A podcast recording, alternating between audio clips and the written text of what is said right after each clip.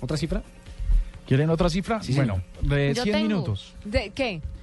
100 minutos es lo que dura un nuevo desarrollo de los chinos en, at- en salir desde Shanghai hasta San Francisco. Un, eh, están buscando un modelo de transporte que logre atravesar el Atlántico en tan solo 100 minutos. ¿Qué?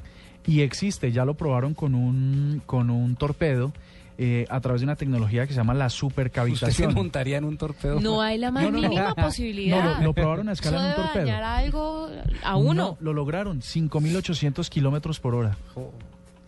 5.800 kilómetros por hora eh, superior a la velocidad de la luz, a la velocidad de... A, a cualquier tipo de velocidad que se hayan inventado, superior. Eh, está todavía en desarrollo, como les digo, es un, es un prototipo, está en escala, se ha probado con un torpedo, pero seguramente de funcionar, porque esto ha venido desarrollándose desde la Segunda Guerra Mundial.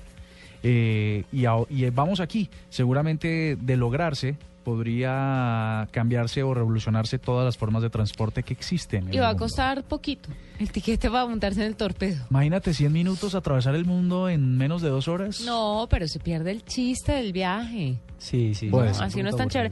Les tengo una cifra chiquitica. Sí. 970.